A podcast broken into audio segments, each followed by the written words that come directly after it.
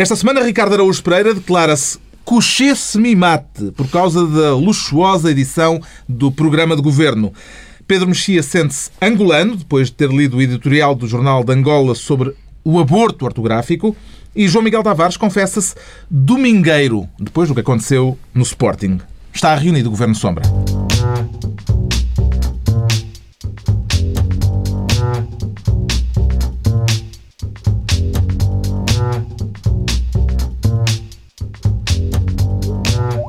Viva, sejam bem-vindos depois de uma semana em que Atenas ardeu, consumida pela indignação contra mais um pacote de austeridade imposto pela Troika. Daqui a pouco vamos avaliar se podemos ver no espelho grego algo do nosso futuro ou se, como não se cansam de dizer os governantes portugueses, Portugal não é ou ainda não é a Grécia.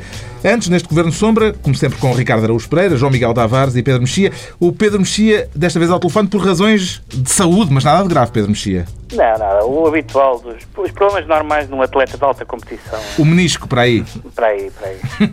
para a semana já vamos querê-lo aqui de novo entre nós. Vamos então ao expediente. E para já, desta vez, o João Miguel Tavares cria o Ministério da Cagufa para tutelar quem ao certo, João Miguel Tavares? Não, não, não é para tutelar ninguém, é para, para proteger, para proteger uh, alguém, o nosso presidente. O mais alto magistrado da nação. O mais alto magistrado da, da, da nação que eu, eu exceto na zona das Olaias, onde não tem grande capacidade de influência. Não, esse é o problema. É que eu, eu acho que eu temo que Cavaco Silva tenha ficado traumatizado em Guimarães e, portanto, ele ao ser veiado, ele, ele andava a esforçar-se imenso por ser o, o, político mais amado do país e de repente recebeu aquela primeira vaia e aquela primeira vaia eu acho que pode ter sido traumatizante. Hum. E o que é que se passou? Parece que agora ele estava combinado que iria fazer uma das suas brilhantes aparições na escola António Arroio e, a meio do caminho, que essa é a parte que é mais engraçada, de repente voltou para trás. Uh, Há testemunhos de que já ia na Avenida João 21, exatamente. comitiva. Ia na, estava na já Avenida perto João 21, uh, viu a luz e voltou para trás. Uh, mas, então, As primeiras informações diziam que o Presidente, saíram aliás várias notícias nesse sentido, que o Presidente tinha cancelado a visita por razões de segurança eh, por haver aquela manifestação de alunos uh, à porta do estabelecimento de ensino? Ora, lá está. E, de facto, a justificação do impedimento não é suficiente para abalar essa primeira versão, tanto mais que as pessoas viram a comitiva uh, andar para trás. E, portanto, o que se supõe foi que Cavaco Silva não esteve interessado em ser mais um bocadinho veiado nem apopado. Hum. Ora, isso não é bom, porque eu acho que os políticos em Portugal, todos eles uh, correm sérios riscos nos tempos mais próximos e irem ter o seu momento de marinha grande. E, portanto, convém que se comecem a preparar para isso. Hum. E é por isso que eu acho que este Ministério da Cagufa é realmente. Mas o momento de marinha grande dá votos, é? Pois dá. O momento de marinha grande dá votos, mas primeiro tens que saber levar uns bananos. E eu não sei, eu não sei se Cavaco Silva tem a ser isso. É Ele acabou-se tem, mas a confirmar-se que o cancelamento se ficou a dever por razões de segurança, a decisão é justificável, Ricardo Araújo Pereira? É, para mim é justificável, porque o, eu, eu já estive na escola António Arroio, a convite já? de uma professora, sim, para falar com os alunos. É e uma, escola, é uma escola artística e ainda hoje acorda à noite aos gritos e a suar. Eh, é uma experiência muito, muito complicada, porque são, são alunos que se interessam por literatura e belas artes e aquilo é uma gente. Eu compreendo os, os temores de Cavaco Silva, já é uma gente grita alto. Pelos vistos, o clamor da estudantada ouvia-se ainda na João 21 dentro do BMW e, portanto, é, deve ser... Está a sugerir que o Presidente foi piegas? Eu Ricardo? não, nem pensar nisso. Acho que foi valente e, e aliás, eu, eu, acho que é uma... O, o, lá está, é um temor de Cavaco que se justifica e que eu admiro que ele tenha tido, porque reconhece finalmente uma coisa que é estas pessoas do ensino artístico, da, da, literatura e das belas artes e tal, são de facto pessoas que dominam melhor a ironia e são mais assintosas e, portanto, aleijam mais aquilo que elas dizem, tem, aleija mais o, o alto dignitário do que hum, é, pessoas que não tenham o mesmo domínio da, das figuras de estilo. Hum. E daí voltar para trás. Há um ano, Cavaco Silva, na altura em campanha eleitoral, dizia a propósito de uma outra manifestação de estudantes o seguinte: Devo dizer-vos que considero importante que crianças, jovens, pais, professores venham para a rua para defender a sua escola é um sinal de vitalidade da nossa sociedade civil. O que é que terá mudado, entretanto, Pedro Mexia? A vitalidade esfumou-se? Não mudou nada, primeiro porque eu estava a falar de escolas privadas e esta é uma escola pública. e depois porque eu estava a incentivar pais, alunos e professores a ir para a rua, mas não ele próprio. Portanto, uh, nesse sentido. Agora, deixa-me dizer, uh, um, um, um, político que tem medo uh, de manifestações, mas vai mudar de vida. e que tem medo de, de, de protestos e de vaias e de. Parece-me aquelas. Lembro-me sempre aquelas pessoas que escrevem nos jornais sobretudo sobre política, e que depois dizem, ah, eu apanho tanta pancada. Então faça outra coisa na vida, se não quer apanhar pancada. Não seja colunista de jornal e não seja Primeiro-Ministro e Presidente da República. Apanha pancada até de um, uh, de um assessor do Ministro Miguel Relvas, João Gonçalves, que escreveu no, no seu blog que com Yanes e Soares, creio que eram os dois nomes citados, uhum. isto não teria acontecido. Uh, bem, isso pode ser um indicador da estima que, que há em São Bento, que há que há, que, em São que há Bento, Presidente em São Bento, hum. neste momento. Hum. Mas é, no mínimo. Mas, mas deixa-me dizer, deixa-me acrescentar que também uh, a coisa podia ter sido sanada se tivesse sido explicada de uma forma cabal e não, e não dizer. O, o, a explicação foi que são motivos relacionados com a função, não é? Parece uma, uma desculpa de mulher. Ah, esta noite não dá, que são motivos relacionados com a função, não é? Não, tem que ser um pouco mais específico. Geralmente não tem. É, comigo não precisam de ser mais específicos. Basta isso. Tu satisfazes-te com uma. o que é que eu hei de fazer? Com qualquer impedimento, é? Qualquer impedimento. Mas... Bom, entregamos ao João Miguel Tavares o Ministério da Cagufa e o impedimento presidencial. Quanto ao Ricardo Araújo Pereira, quer ser desta vez Ministro da Curvatura. Que tipo de curvas é que lhe interessam no exercício destas suas novas funções, Ricardo Araújo Pereira? Ah, eu percebo aí um toquezinho é, para que eu explane, enfim, a minha predileção por, por curvas, curvas. femininas, não é? Não, não sei. Sa é... São, são e são. E gosto, sim, apreciador de curvas sou. sou, é. sou. É ministro da curvatura. Portanto... Exato, não, mas aqui referia-me a outro tipo de curvatura. Eu, eu não que aprecia menos. Que, é, é aprecia menos, não só, esta não só é masculina, porque é do Ministro das Finanças. Ah, só é prémio Ilga. Co Como é aquela curvatura que, que o Ministro das Finanças exibe quando está a falar com o Ministro das Finanças também alemão, não é? Schäuble. Uh, sim. Sabes que ele anda numa cadeira de rodas. Eu sei, eu sei. Eu não vou é fazer a rábula Eu diria do... que esse pormenor é relevante. Esse pormenor é relevante. Eu, eu gostei de ver as pessoas indignadas dizer o homem nem se levanta e depois, ah, ele anda numa cadeira de rodas. Sim, está bem, desculpas. Mas eh, eu, eu, sinceramente, à luz desses novos dados, esses dados eram antigos, mas enfim, eu acho que é possível interpretar. Eu creio que o, o que se passou ali foi eu, apesar de tudo, acho que aquela curvatura é demasiada. Sobretudo o facto de o Gaspar nunca olha nos olhos do ministro enquanto ele fala, talvez com medo de se transformar numa estátua de sal. Não olha nos olhos do ministro.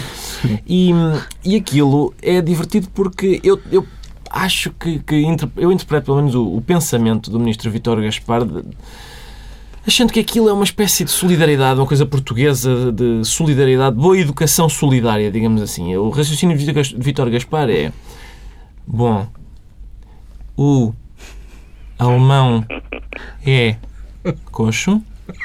Vou fingir que sou marreco. Eu acho que é isto. Eu acho que é isto. É, uma, é oferecer a solidariedade a um homem que está impossibilitado de se levantar. Mas, de qualquer modo, aquele, aquele momento é, é tão embaraçoso aquele momento de um senhor que está sentado, repimpado na sua cadeira de rodas. E, exato. cadeira de rodas. Que Também diz... não é politicamente correto. e que diz, e diz, bom, se o menino se portar bem, pode haver aqui um docinho. E o outro, sem o olhar nos olhos, diz: pá, eu gostava muito. Este é obrigado. Sim, senhora. A garantia dada pelo ministro alemão de que haverá uma maior flexibilidade para Portugal depois de resolvido o caso grego parece-lhe uma boa notícia, Pedro Mexia? É, eu acho que é inevitável. Nós, nós temos... Mas, ó Pedro, deixa-me só atalhar. É que é depois de resolver o caso grego. Repara, é daqui a muito, muito tempo.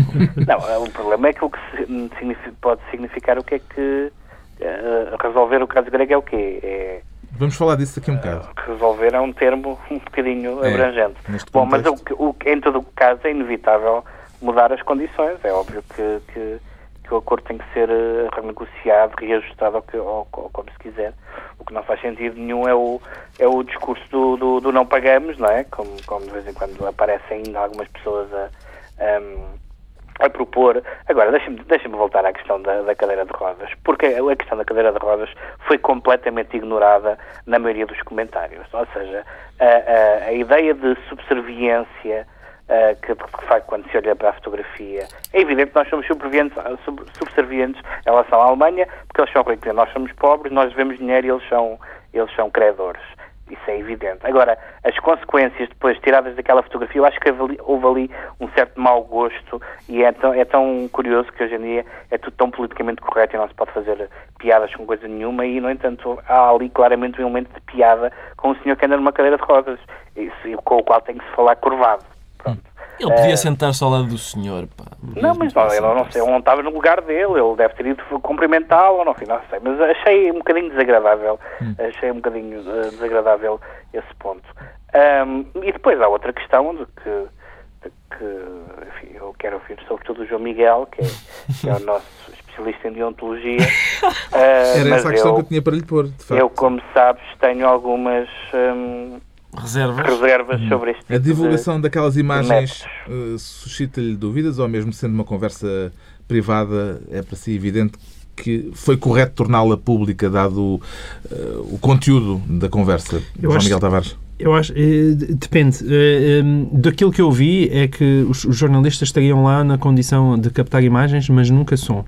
Se isso tivesse sido uma condição prévia, acho inadmissível que essa regra tinha sido quebrada pela TVI. Se uh, os jornalistas tinham autorização para alistar e simplesmente as pessoas sabiam que podiam estar a ser filmadas e estar a ser gravadas, eles estavam a falar baixo e os microfones captaram essa conversa, então eles os dois deviam ter tido mais cuidado. Agora, aparentemente o que me dizem é que de facto não tinha sido autorizada a captação de som. Se não tivesse sido autorizada a captação de som, parece-me legítimo. É, devo dizer que, que este caso é, é, um avanço em relação a outros tipo, outros tipo de imagens de outros ministros uh, captadas, como por exemplo o, ministro Rui Pereira, que há, um, há, uns tempos a dizer que a, que a Carla Brunier é bem boa. Uh, acho que apesar de tudo isto, esta conversa tem um bocadinho mais. Mais, de mais substância, digamos assim. achas mais interessante esta? Como é que... Não, uh, para nós é. Sim, acho que sim. Estou chocado, mas. Está criado o Ministério desde, da Curvatura. Desde, desde, que lhe tiraram um menisco, ele nunca Sim, mais ficou igual. O Ministério da Curvatura vai ficar sob a alçada do Ricardo Araújo Pereira. E agora o Pedro Mexia sem menisco, quer ser ministro do justicialismo. Para incentivar ou para demover os justiceiros, Pedro Mexia? Eu não sou muito favorável aos justiceiros, já tenho cobaiadas, não é? uh, e isso tem a ver com, com, o, caso, com o caso Garzon, que Sim. é um caso importante. Quer contar rapidamente a história? Sim, é, enfim, é um, um, um juiz, Baltasar Garzon, uma espécie de super juiz, é assim um um Rui Teixeira menos bimbo uh, e que foi titular de vários processos importantes uh, contra a ETA, contra uh, os, algumas, alguns atropelos importantes no combate à ETA, foi o, o, juiz que esteve ligado à questão de prenderem o Pinochet. Uhum. e, entretanto, mandou escutar conversas entre detidos, ou presos mesmo, e advogados. Exatamente. Mas antes disso, uh, uh, ele depois, a certa altura, acho, acho eu, que se, uh, tal como aconteceu com, com, com outros juízes, como o Di Pietro em Itália, etc., um, ganhou uma, uma noção um bocadinho, acho que desmesurada do seu papel, uh, nomeadamente quando, quando abriu uma espécie de julgamento político do franquismo. Um, e é preciso termos bem a noção do que aconteceu em Espanha, de como, de como o pacto de transição e a Constituição foi negociada sobre uma, um certo número de condições hum. que permitiram que a transição espanhola fosse pacífica, o que nada no, no passado de Espanha fazia prever que fosse. E ele fez algumas coisas importantes, eu acho que. Mas agora a questão é que ele foi. Tem a ver, mas deixa-me, porque isto é importante, porque senão o caso não, não seria um caso. Sim. Uh, se, se ele fosse um juiz, só um juiz que escutou pessoas, Uh, seria um caso que não, não apaixonaria a opinião pública. O que se viu aqui foi que as pessoas tomaram, e lendo os jornais espanhóis, tomam partido por ele. Ele foi condenado a uma pena de 11 anos de suspensão da magistratura. Suspensão, tendo em conta a idade dele, é basicamente uma suspensão uh, é pendurada a toga. Uh, mas uh, as pessoas tendem a tomar posição contra ou a favor dele por razões políticas. E isso é negativo porque foi é negativo quando um juiz se põe nessa posição de que a sociedade o vê como um ator político e as reações que eles suscitam são reações políticas. Embora deva, deve dizer-se que esta uh, sentença uh, foi por unanimidade no Supremo, dos sete juízes, quatro são conotados com a direita e três com a esquerda. Portanto, hum. houve três senhores que não, certamente não votaram por razões ideológicas. Uh, mas eu acho que algumas dessas coisas são simpáticas, mas a ideia do juiz como figura redentora da democracia é-me é bastante antipática. E o justiceiro João Miguel Tavares admira o juiz Garzón? Eu admiro o juiz Garçom pelas eh, razões que o Pedro Mexia já disse. Não. Ou Ele teve um papel muito importante na questão da ETA, no, no caso Gal, eh, e, e também achei graça ao que ele fez com o Pinochet. eh, e, e acho que foi muito importante, até para, acabar com uma espécie quase Outra de impunidade. rodas, não é? Exatamente, exatamente. Há aqui uma, uma espécie de temática que atravessa este programa. Mas. ehm, Vamos falar do Roosevelt a seguir. A seguir vai o Ruth. Ahm, mas, de de qualquer forma, daquilo que eu com- do, pude ler sobre o caso, ele esticou-se, basicamente. Ou seja, ele deu um passo absolutamente O inadmissível. tal passo de mandar escutar conversas entre Mandar escutar presos, entre, entre e, presos advogados. e advogados, eh, todos, não é? Quer dizer, mas foi tudo, foi indiscriminado, não foi determinado advogado que tivesse uma, uma suspeita especial de estar a continuar a atividade criminosa do seu cliente, mas, mas não, eh, ele, ele correu-os todos, incluindo advogados que ainda nem sequer tinham sido escolhidos, portanto, os os advogados todos erguidos, in- incluindo advogados que ainda nem sequer tinham, eh, que já estavam junto dos seus clientes. E, portanto, e isso evidentemente é, é uma coisa completamente arbitrária e absolutamente inadmissível que, que destruía, evidentemente. Eu, eu, apesar de. tu- O tu formalismo do João simpaticamente- Miguel Tavares. Não, tu simpático. é uma- Eu acho que o formalismo tem limites, mas o meu, o meu, o meu formalismo não chega ao ponto de achar que. Deixa lá essa coisa dos direitos da defesa, eles são culpados de certeza, não é? Senão já agora também começávamos a torturar tirar- as pessoas e a linchá-las. não é? Também tiraram o menisco. Não. Também tiraram o menisco ao João Miguel Não. Não, não me digam nisso. Parece-lhe que esta. Há formalismos e formalismos. Que não é um mero formalismo. formalismo. O que ele fez foi atingir aquilo que é o mais básico da justiça, que é uma pessoa ter direito à sua defesa. Parece-lhe que esta pena pode ter a ver com os incómodos políticos que Baltar, Baltazar Garçom foi semeando, como é quem defende, Ricardo Araújo É Pereira. possível, porque ele, ele tem obra feita no que toca a prender facínoras de vários eh, Quadrantes. quadrantes. Sim, há terrorismo, há tráfico de droga, há futebol. Este menino andou metido em tudo. É, é realmente um. é- quer dizer, eu, também tenho repugnância, evidentemente, por este excesso. eh, que o levou a, enfim, a escutar gente pelo simples não, este também leva uma escuta e tal. Eh, mas a gente em Portugal tem de ter apreço por um tipo que investiga demais e deseja julgar demasiadas pessoas. Num país em que se investiga de menos e em quase ninguém vai, é julgado, eu acho que este senhor merece a nossa simpatia. Está entregue a pasta do justicialismo ao Pedro Mexia. Daqui a pouco a situação na Grécia, na semana em que Portugal, eh, em que em Portugal se ficou a saber que o desemprego já atingiu, já ultrapassou o milhão de desempregados. Antes ainda, o Ricardo Araújo Pereira declara-se couché semi-mate. Sente-se um artigo de luxo, portanto, Ricardo Araújo Pereira. Bom, isso nunca me aconteceu. Sentir-me um, um artigo de luxo é muito raro. couché semi-mate Couché semi-mate é de já facto. é qualquer sim, coisa. É, é, mas é temporário, eu garanto-lhe. É por causa daquela notícia segundo a qual o Governo teria mandado editar hum, o programa de Governo 100 exemplares apenas? 100 exemplares, uma edição Uma- luxuosíssima Com iluminuras? Não, não, Não, mas não é quase, verdade. mas quase. Merecia monges ali copistas a fazer. Ah, que custou 12 mil euros, não é? Foi por ajuste direto. Aquilo sai a 120 euros cada exemplar. do É só para distribuir por membros do governo. Porque os meninos não podem tocar em fotocópias. Não, não, não. não. Têm que ter o programa do governo editado em papel cochê semi-mate. E é interessante, é, acho muito interessante essa. essa O que é que vê de mal nisto, Ricardo? não, não há mal nenhum, não há mal nenhum, antes pelo contrário, porque eu, eu quer dizer, eu, eu sou apreciador de livros e, e há, uma, uma- há duas, duas maneiras de fazer um livro de qualidade. Neste caso, claramente, pelo conteúdo não se ia lá. E, portanto, é, é a qualidade do papel e da encadernação que tem que estar... eh, Gostava de poder deitar a mão destes exemplares, Pedro Mexia. Eh, Os bibliófilos os verdadeiros gostam de ter aqueles livros eh, marados, aqueles livros que foram retirados no mercado, que têm dedicatórias com gralhas, que têm os índices trocados e tal, e que são retirados, e essas peças são valiosíssimas. E nesse sentido há aqui, uma, há aqui todo um antecedente de, de, uma, de uma obra que pode realmente não ter grande, grande futuro. É interessante que, que ela se- seja dedicada aos próprios membros do Executivo, porque também são os destinatários naturais, quem, quem mais é que vai ler. Embora devessem dar um a João Miguel Tavares, porque sabendo que do seu apreço para a leitura de programas de governo, agora isto é uma, isto é uma violação da frugalidade anunciada e papel cochê é um bocado... O interesse bibliófilo, neste caso, não o motiva especialmente. Não, não, especialmente. Eu tinha uma coluna chamada Biblioteca Fútil, na revista Cabia lá este. Eh, Este cabia lá, mas já, já não foi tempo. Entende a ideia de fazer uma edição exclusiva do programa de governo para membros do governo, João Miguel Tavares? Não, isso eu entendo. Quer dizer, porque a sensação que nós temos é que, de facto, a maior parte dos membros do governo não fazem patavina de ideia do que é que era o programa do governo, que é que andaram a prometer na altura das eleições. Portanto, isso parece-me que acho que sim, devia ser até um livrinho de cabeceira. É, Não, aquilo é- não tem muita utilidade, porque geralmente a gente sabe que aquilo é tudo para rasgar e deitar fora. Mas já é uma edição, por outro lado, com um valor histórico. Com, Sim. não é? É. Vendido ao quilo, atenção.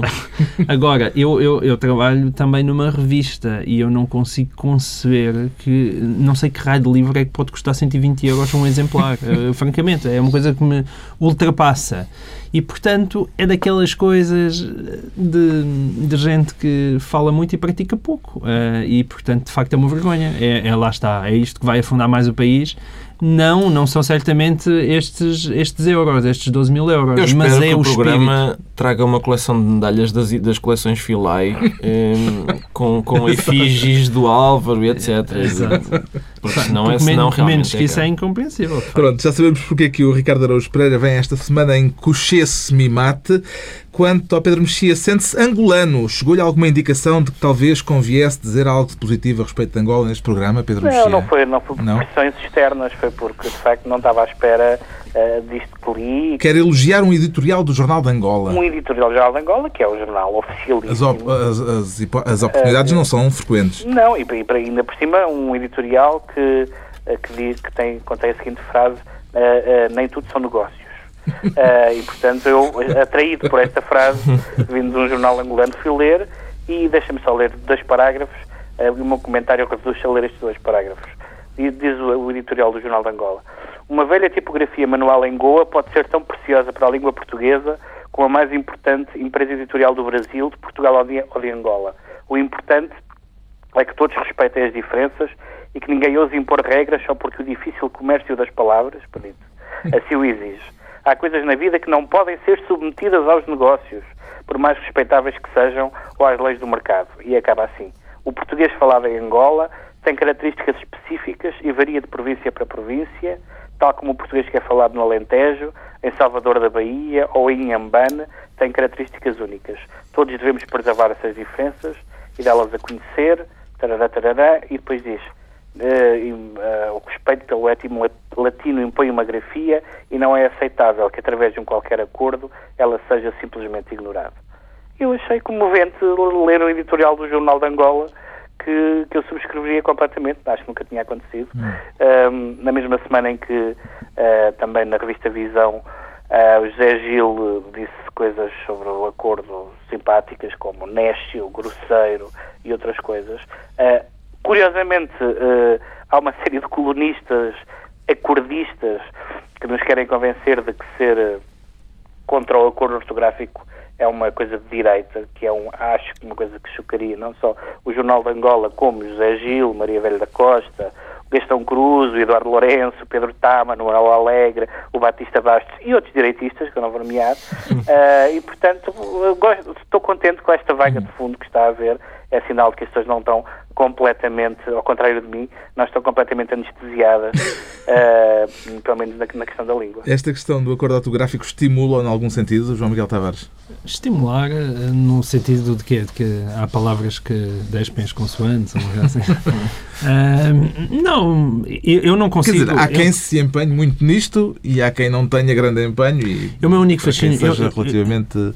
Eu me fascino para o acordo ortográfico, eu acho que tem um grande mérito, que é acabar com certas maiúsculas. Eu gosto de tudo em minúsculas. A primavera, É um fascínio. Sim, o primavera. mês de agosto. mês de agosto. Gosto disso, gosto de ver isso, isso acho bonito. Ah, Mas de resto há coisas mesmo muito parvas lá no acordo ortográfico e, portanto, eu, eu deixo isso a, a pessoas mais especialistas do que eu. O Ricardo, por Embora exemplo. Claro. tenha, eh, eh, o Ricardo Que é tenha apenas a assinalar uma coisa, que é, mais uma vez, até para o acordo ortográfico se, se acorda tarde, porque é verdade que o Vasco Graça Moura anda a gritar sobre Sim, isto há vários 15 anos, anos. mas é agora é que se sente a vaga de fundo. Portanto, à boa portuguesa, teve que se chegar e começar a ler livros em que, espera lá, para e para, escrevem-se da mesma maneira, isto é muito esquisito, temos dois para para seguidos. Uh, para as pessoas acordarem. Portanto, isto, Para isto, e para. Sim, Para e para. para, para Para, pensar. Sim, ainda agora estava a ler um livro. Para e para passam a escrever-se da mesma maneira. Mas a Ele frase para para pensar. para, É para, pensar é para, para pensar. Para, para Aliás, pensar. a RTP, RTP outro dia Este início. anunciou Eu, eu já li. greve geral para Portugal. Oh Pedro, tu não estás a ver, mas eu estou a ver, a, estou a, para ver a cara de Carlos Vaz Marques e julgo que temos outro signatário da. É? Sim, Exatamente. sim. Acabamos de ganhar. Ele fez Ah, aqui um jogar de dor que parece que lhe tinham tirado Não, um é disco. temos é que tirar Carlos- a limpo que essa informação é correta. É Porque correto, também há é. muita informação Não, é incorreta. Mas espera aí, É. essa informação é Essa correta. informação é Acabei, eh, corretíssima. ainda há pouco tempo escrevi sobre um livro que tinha isso duas ou três vezes. Neste momento, Carlos Vaz Marques. Carlos Vaz Marques para para pensar e, e, e chega à conclusão de que o acordo é um espetáculo. Esse caso é um caso de telegrafia, por exemplo. Bom, o Ricardo é signatário de um documento de contestação ao acordo ortográfico. também. E o Também Pedro também. Pedro, pronto. Eh, posso concluir que também se sente angolano, Ricardo Araújo Pereira. Sinto, e por, por maioria de razão, porque eu neste momento estrelo em duas rádios, não numa, mas em duas.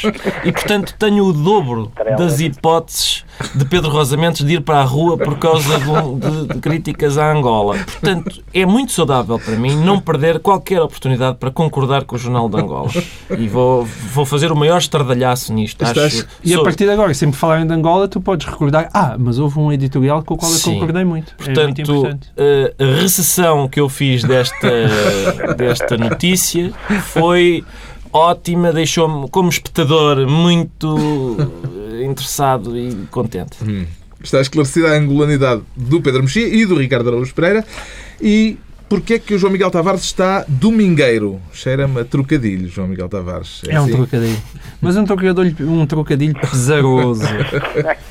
Ia sair o trocadalho. Um trocadilho, um trocadilho pesaroso. Porque eu, eu gosto de Domingos Paciência. Eu já gostava dele como, como... É uma manifestação de solidariedade, portanto. É, um bocadinho. Não, e de pesar. Eh, De solidariedade para com o Domingos Não Paciência peseiro. e de pesar, apesar de tudo, pelo De Sporting. pesar, não Ou peseiro. seja, eu gosto de que haja ali competitividade na segunda circular Uhum. e, e temo bem que o Sporting esteja cada vez mais próximo de ser um Braga do que de ser um Benfica. E isso há alguma coisa que se empobrece no mundo, não é? Ah, Quando se troca Domingos Paciência por Sapinto, acho que corre-se esse risco. E, sobretudo, as declarações de Godinho Lopes ah, sucessivas de, no dia anterior. Não, nem pensar, este é um rapaz especial e aqueles 30 tipos que estavam para ali gritar no, no aeroporto não representam nada. E no dia seguinte foi para a rua.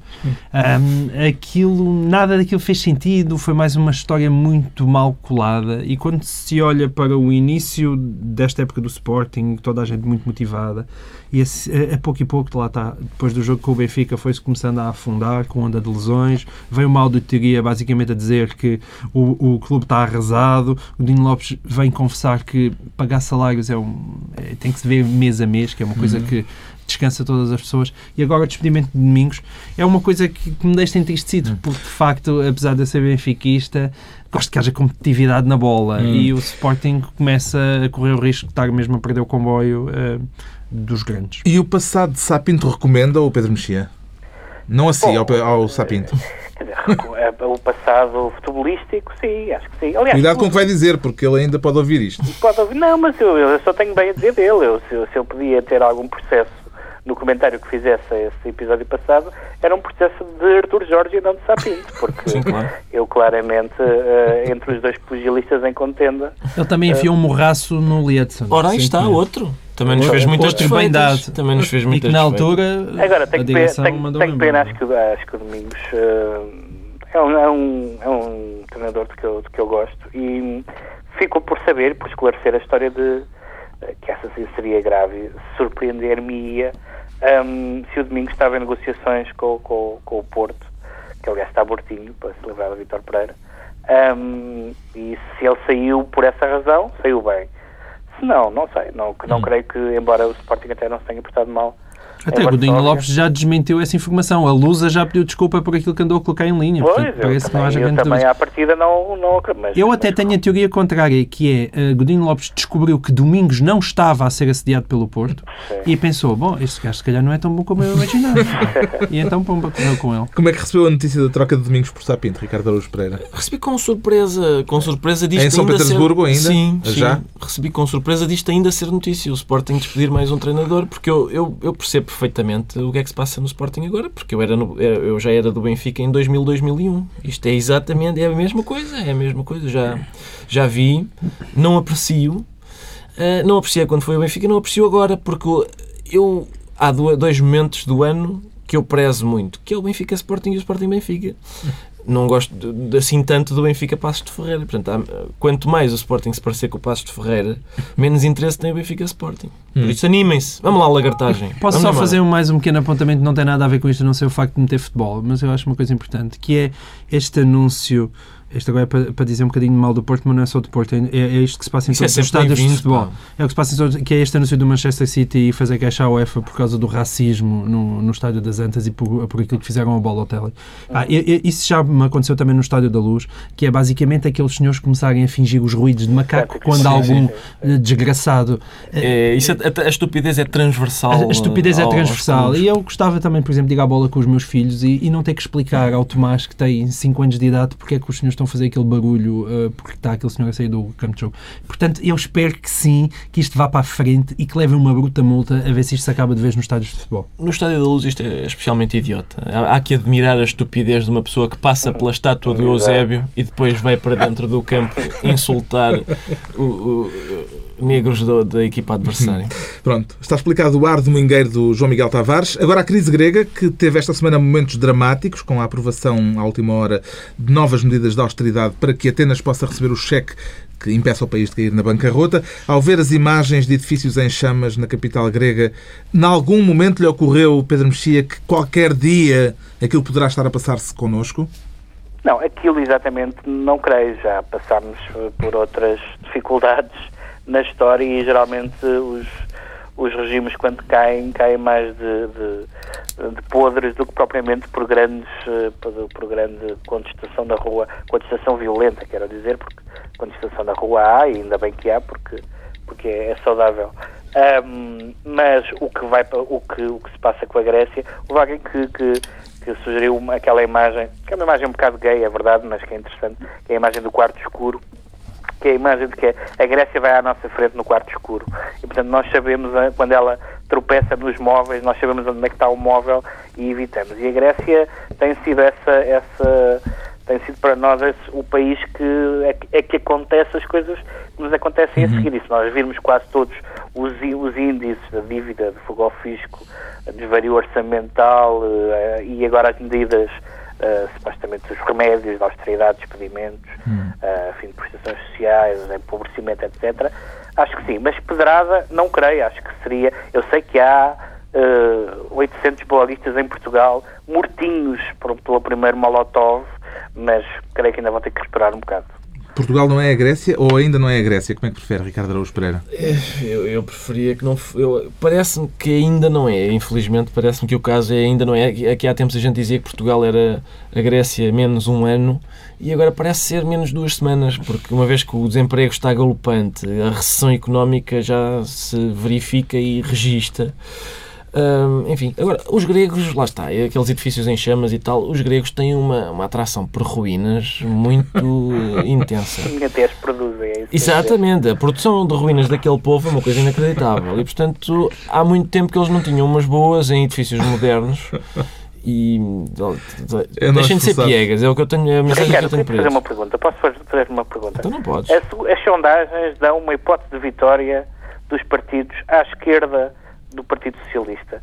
Tu já manifestaste várias vezes a tua, o teu sentido de voto nas eleições portuguesas, dizendo que votas nos partidos à esquerda do PS, porque sabes que eles não serão governo. Sim. Ah, e, e este, e este cenário, isto é a nossa entrevista só, dois a dois, um a um. Sim. Qual é eh, este cenário da, da, da- de eles poderem ganhar eleições? Anima-te ou assusta-te?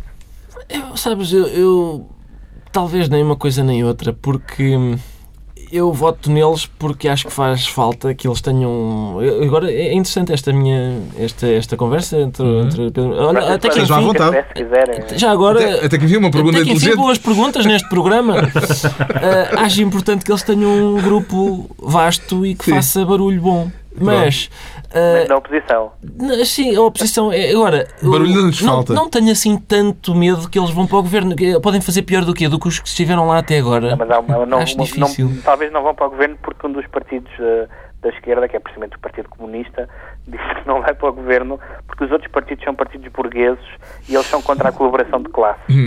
É um patamar de modernidade em que está a discutir. Estás a ver? Então, mas ainda tem esse pudor de ir para o governo. O que é que queres mais? De que modo é que a situação na Grécia pode influenciar a situação portuguesa, João Miguel Tavares? Ah, ninguém sabe. Eu- o que eu acho é que Portugal eh, está em cima de uma corda bamba. De um lado está a Grécia, de um lado está a Irlanda. Nós estamos ali mais ou menos no meio. Eu espero que a gente caia para o lado da Irlanda em vez de cair para o lado da Grécia. Contra Pronto, é chegada a hora dos decretos e o Pedro Mexia, depois de se ter declarado angolano, quer agora subscrever um decreto aprovado esta semana no Irão. Está tudo bem consigo? Hum, Ayatollah Mexia. Pois é, hoje só simpatizo com, com nações eh, mártires. Eh, porque foi, houve O uma, diz que faz muita falta. uma houve uma alteração no, no, no, no Código Penal do Irão e acabaram com, com a lapidação, ou seja, com o apedrejamento, o, o- para, sobretudo para, para adúlteras. Curiosamente, não para adúlteros, o que- era também um, certo sinal de desigualdade. Agora só enforcam. Agora só enforcam, exatamente. Juntaram-se à civilização. Há aquela frase do, É mais rápido. Despacha mais. do Gandhi em que lhe perguntaram o que é que ele achava da civilização europeia e ele respondeu que seria uma boa ideia. Ah, e não se pode dizer o mesmo da civilização persa, que é uma civilização de facto digna desse nome. Mas eh, o Irão é o segundo país que mata mais gente no mundo. Eh, esperemos que este seja um primeiro passo para que matem de outras maneiras e depois cada vez menos e, e saiam daquela lista onde, onde estão países enfim, infamantes e os Estados Unidos da América. É sempre Quanto ao João um Miguel Tavares? mais tristes constatar isso. O João Miguel Tavares decreta um adeus sem saudades a Pinto Monteiro, o Procurador-Geral da República. Não, é porque ele deu uma entrevista quase despedida de final de mandato à, à Judite Souza. Eh, Eu não gostei nada da entrevista, mas ao mesmo tempo tinha aquele saborzinho bom de "Ah, acho que é a última vez que eu vou estar a ouvir. E portanto eu gostei muito disso. Ele, ele disse que quer ser relembrado como um beirão de coragem. Ele, como beirão, acho que vai ser relembrado. Com coragem é que lido. Finalmente, o Ricardo Araújo Pereira decreta mais estabilidade e trabalho na Alemanha. É isso, porque estes países do centro da Europa, enfim, já sabe como é que é. Uh, todas as- todos os protestos para haver balbúrdia na, na governação, etc., são bons. E o presidente acaba de se demitir. Uh, e Angela Merkel, que ia fazer uma viagem de Estado, voltou para, já ia no João 21 e voltou para trás. Um, e o presidente demitiu-se porque, no, no tempo em que ainda era governador da, da Alta Baviera de Baixo, um, tinha contraído um empréstimo privado a taxas de juros mais baixas do que a generalidade das pessoas. Imaginem que, por exemplo, Cavaco Silva tinha comprado ações de determinada empresa, ah, enfim, por um preço mais, mais baixo e tal, o e depois mercado, sim. vender mais alto que o mercado. É uma- seria um escândalo desse- dessa dimensão. Talvez não tão grande. Mas o homem demitiu-se. E, portanto, eh, estabilidade. Estabilidade pá, do emprego. Sim. Está concluída a reunião da semana, dois a oito dias, à hora do costume, estará de regresso o Governo de Sombra, João Miguel Tavares, Ricardo Araújo Pereira e o Pedro Mexia já restabelecido. As melhoras, Pedro. Obrigado, até para a semana. Mas tu consegues andar? Não, Ah, caralho, estás sossegadinho então. três dias. Mas tens aí uma enfermeira?